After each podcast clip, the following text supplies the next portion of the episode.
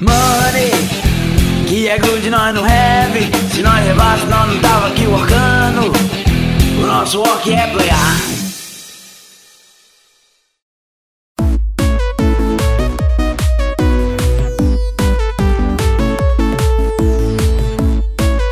Fala galera, beleza? Eu sou o Renato Simões e eu estou aqui em mais um Nosso Work é Playar, o podcast da Geeks and em que a gente fala sobre os bastidores da indústria dos tabuleiros. Vamos falar sobre assuntos diversos e hoje, num episódio um pouco diferente, eu vou contar para vocês um pouco da história dos maiores produtores e distribuidores e criadores da maior empresa de jogos de hobby do mundo, que é a Asmodee. Asmodee que para quem não conhece, é aí dona da Galápagos Jogos desde 2018. Galápagos Jogos, editora que começou, nasceu brasileira, hoje faz parte do grupo multinacional Asmodee, beleza?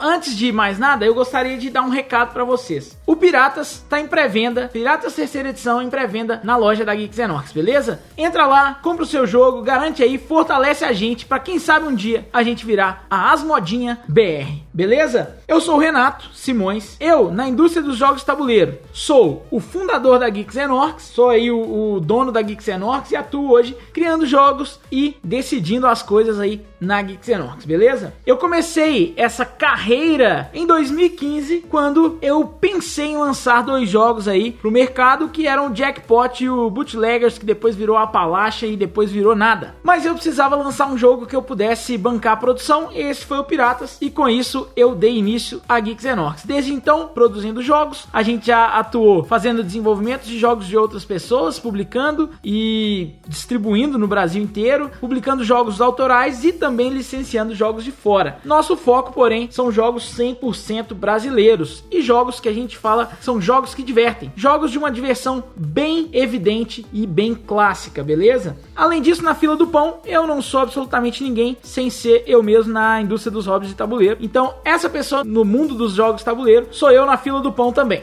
Ah, eu sou autor do Piratas, um dos autores do Piratas, autor do Valente e autor do Melvin vs Kronk. Além disso, também sou aí sócio do, da Taipan Studios, um estúdio brasileiro focado em desenvolver produtos para o mercado de fora do Brasil. Vamos lá!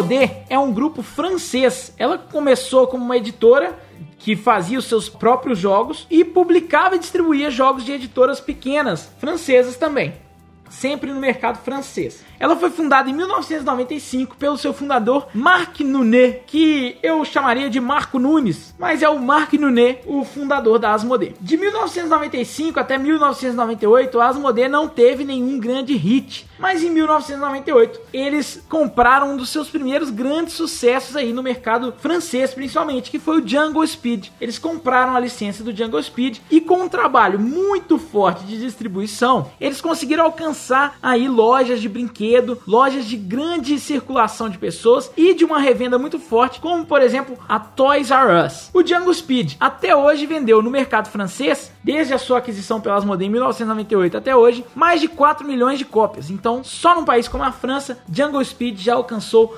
mais de 4 milhões de cópias. Uma das outras grandes viradas aí na história da Asmodee foi a compra da licença do Pokémon Card Game, Trading Card Game, né? Que é o Pokémon TCG, que aqui no Brasil é distribuído, fabricado e distribuído pela Copag, do grupo Cartamundi. Lá na França, passou, a partir de 2003, a ser fabricado e distribuído pela Asmodee. E com isso, eles aumentaram muito o giro de produtos deles. Eles passaram a entrar em lojas mais abertas, abrangentes, em supermercados e chegaram à marca de 10 milhões de boosters vendidos anualmente de Pokémon TCG. Isso lá nos idos de 2003, a empresa já com 8 anos de existência. Em 2007, a Asmodee, que já tinha um cenário muito favorável no mercado francês, já era uma empresa razoavelmente conhecida, tinha um faturamento aproximado de 25 milhões de euros anuais, ela decidiu ir para o mercado internacional europeu e internacional, sair ali do mercado francês simplesmente. Para isso, eles precisariam de um investimento pesado e eles foram atrás de um fundo de private equity, que é de fundos privados, né?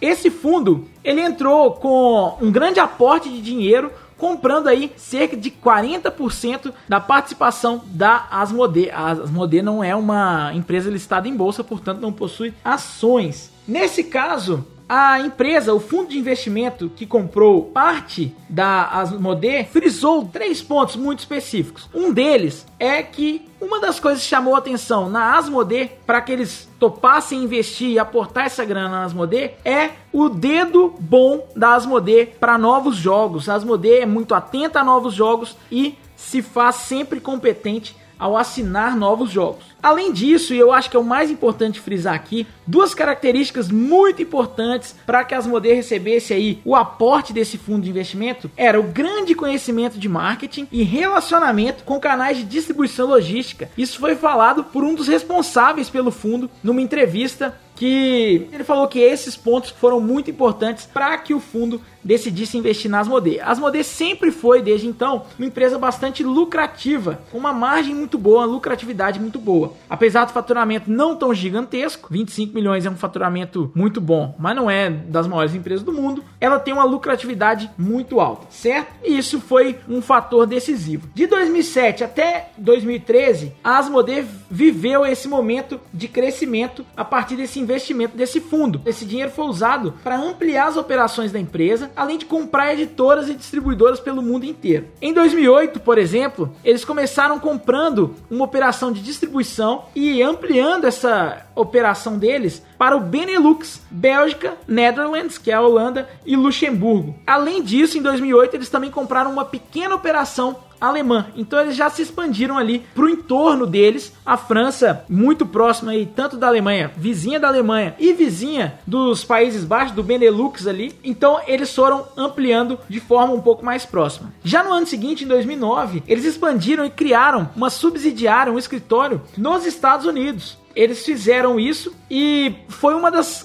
um dos grandes movimentos para poder entrar no maior mercado de bens de consumo do mundo. Lembrando que o mercado americano ainda é o maior mercado de bens de consumo do mundo. E a Asmodee em 2009 deu esse passo de entrar com a Asmodee USA. Já em 2010, eles compraram a maior distribuidora de jogos de hobby do Reino Unido, a Esdevium. E eles ficaram aí nessa expansão desse jeito, foram ampliando com o investimento desse private equity, eles foram ampliando as operações para esses mercados. Em 2013, a Asmodee foi comprada por um outro fundo de private equity, maior do que o fundo anterior, por 143 milhões de euros. E foi a partir daí que começou a expansão desenfreada desenfreada que a gente vê até hoje acontecendo e que chegou às terras do Piniquins. O Private Equity é a Eurasio e ela aportou, além dos 143 milhões para compra, ela aportou também 102 milhões de euros de investimento, além de 13 milhões de euros que os próprios antigos donos iriam aportar em investimento para expansão. Então, um total aí de 115 milhões de euros para expansão das operações das atividades das Modê no mundo inteiro.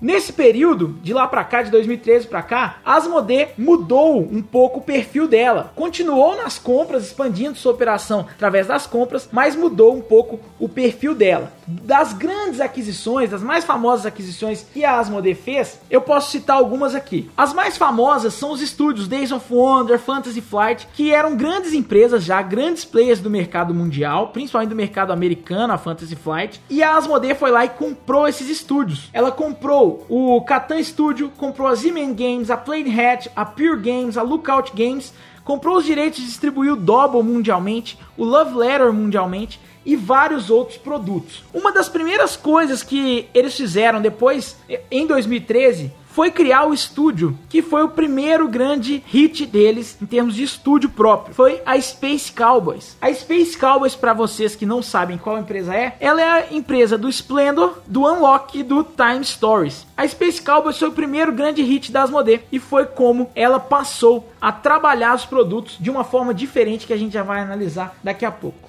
Em 2018, a Asmodee comprou a Galápagos Jogos. Ela anunciou, a Galápagos anunciou aqui no Brasil que estava entrando para o grupo Asmodee. Então a Asmodee entrou aí no mercado brasileiro. Antes já havia uma tentativa de entrar no mercado sul-americano através da Asmodee Chile, mas parece que essa operação não foi muito para frente, então eles decidiram entrar pelo mercado brasileiro. A Asmodee tem subsidiárias na Espanha, na Itália, na China, na Espanha, na Itália, na China, no Reino Unido, no Canadá, nos Estados Unidos, na Alemanha, na Bélgica, na Holanda. Putz, é muito grande mesmo a operação da Asmodee, beleza? Muito grande mesmo. E no Brasil?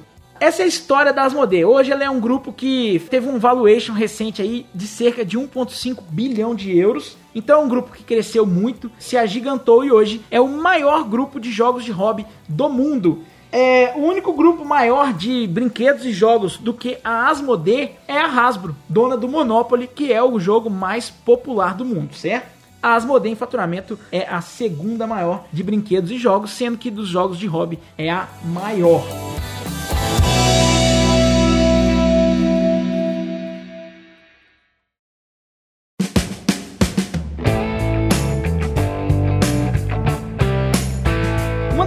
Que eu gosto de analisar sobre a Asmodee é como ela se comporta a partir do momento que ela entra em um mercado. Primeiro, como ela faz para entrar em um mercado. Segundo, como ela se comporta quando ela entra no mercado e quais são as características das compras da Asmodee, das aquisições e das fusões. A Asmodee, por natureza, ela é uma empresa especializada em distribuição e logística.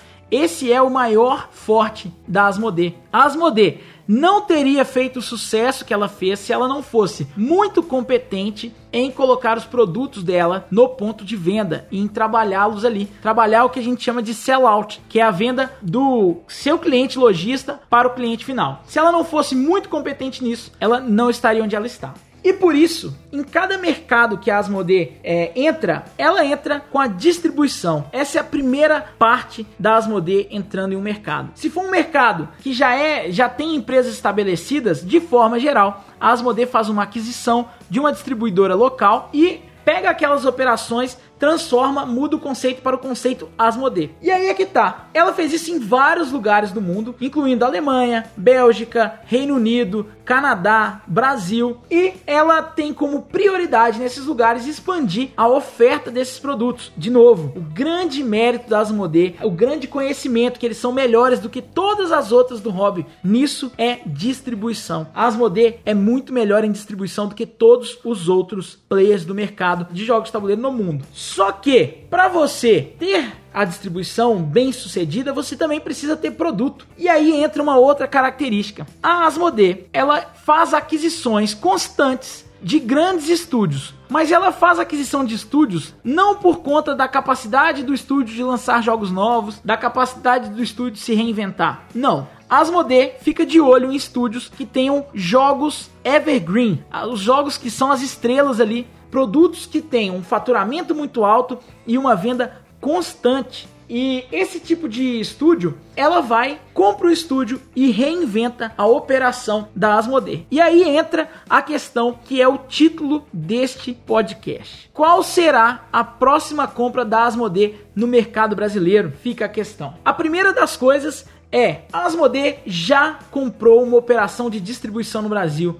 Então não se enganem, as empresas que são focadas em distribuição e licenças não estão na mira da Asmodee e não estarão, pelo menos não por enquanto, a não ser que essa numa licença própria no trabalho de estúdio, elas ganhem, é, tenham aí um jogo que se transforme num evergreen, um jogo que vai sempre vender, que se torne destaque. Portanto, se a Asmodee por acaso vier a comprar algum estúdio no Brasil, vai comprar um estúdio que tenha um jogo muito bem posicionado no mercado brasileiro e possivelmente, provavelmente, mundial. Então fiquem espertos, donos de estúdios e autores de jogos, que vocês podem ser a próxima compra aí das Asmodee, dependendo aí de como, quão bem sucedido será o seu jogo no mercado de jogos de tabuleiro. Mas o que eu queria mostrar para vocês é como e por que a Asmodee compra os estúdios e como esses estúdios sim são reinventados depois da compra da Asmodee. Se vocês notarem, eu vou pegar o caso da Days of Wonder, a Days of Wonder é uma grande editora, foi uma, uma editora grande de bastante relevância. Hoje ela é um estúdio, não é uma editora, que fazia vários jogos de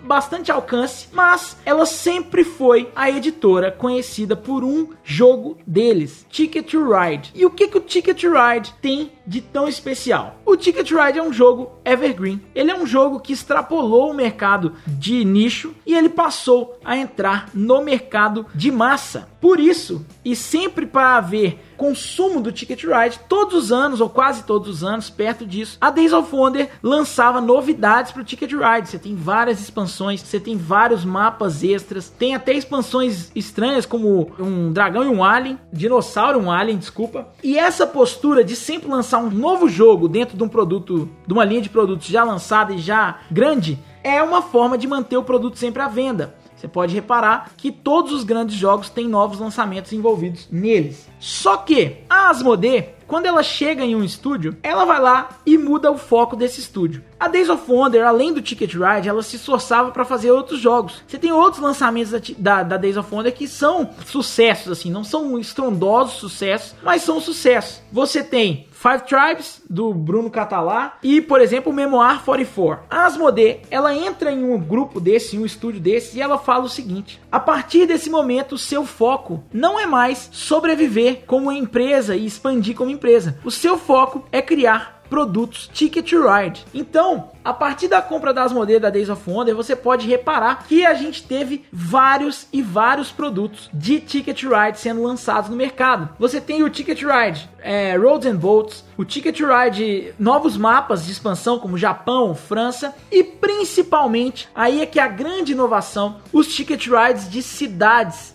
que são os Ticket Ride London, New York e o recém-anunciado Amsterdã a Days of Wonder, ela tinha a preocupação de tentar achar um segundo Ticket Ride para ela, um segundo jogo que fosse tão bem comercialmente ou proximamente bem como o Ticket Ride ia nas lojas. No entanto, o que a Asmodee chega e faz é o seguinte: você não mais fará isso. Você vai focar em produzir essas licenças, essas IPs, né, as propriedades intelectuais e o foco de distribuição, venda, logística passa a ser da Asmodee, das Asmodees locais. Então, quando a Days of Wonder hoje lança um Ticket Ride novo, ela já sabe que esse Ticket Ride vai sair por todos os escritórios e todas as subsidiárias da Asmodee no mundo todo. Então, automaticamente você já tem Reino Unido, Canadá, Estados Unidos, França, Alemanha, Bélgica, Holanda, Luxemburgo, China, Brasil, Espanha, mas tem outros também que eu não vou lembrar certinho. Então, isso já garante um fluxo de trabalho e um, um faturamento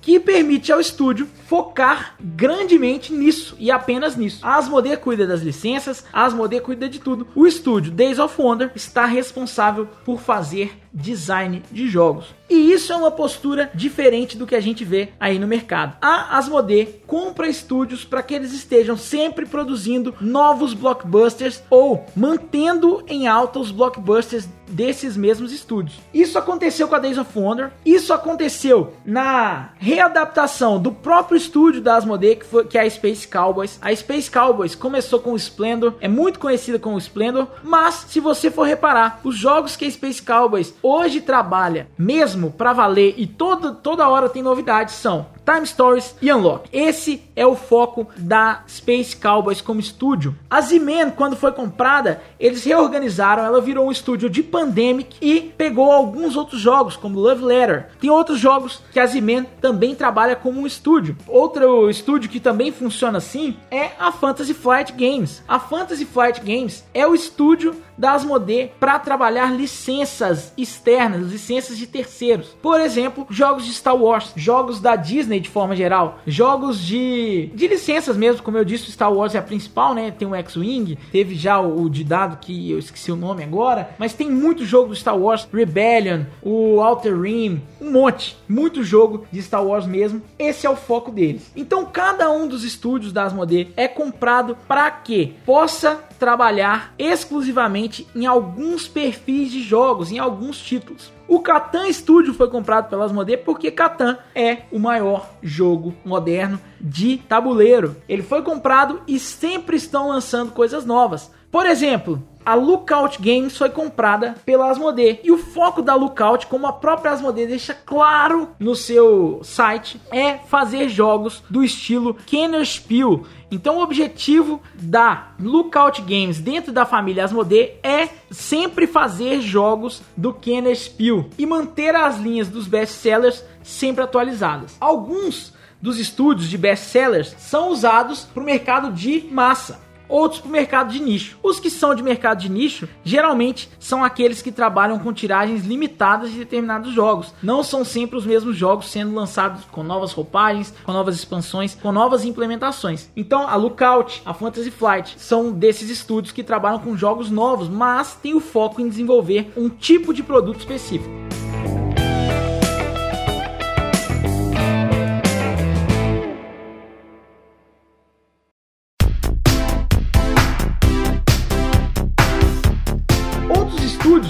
Foco em desenvolver uma linha específica. A Asmodee acabou de comprar Repos, que é dona de duas linhas de produto, que se você for notar no site da Asmodee, a Asmodee fala assim, Asmodee welcomes Reps Productions.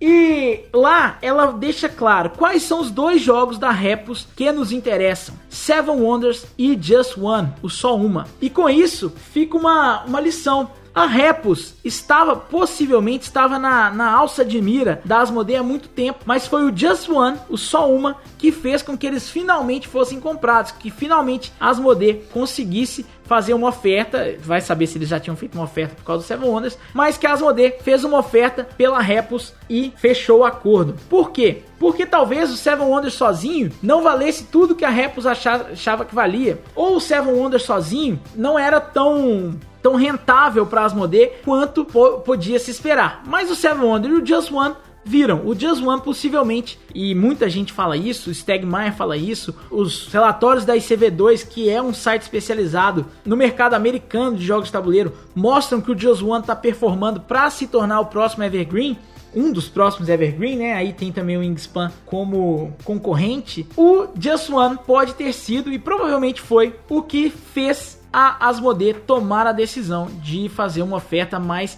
agressiva pela Repos. Fica então a dica para quem quer fazer jogos brasileiros.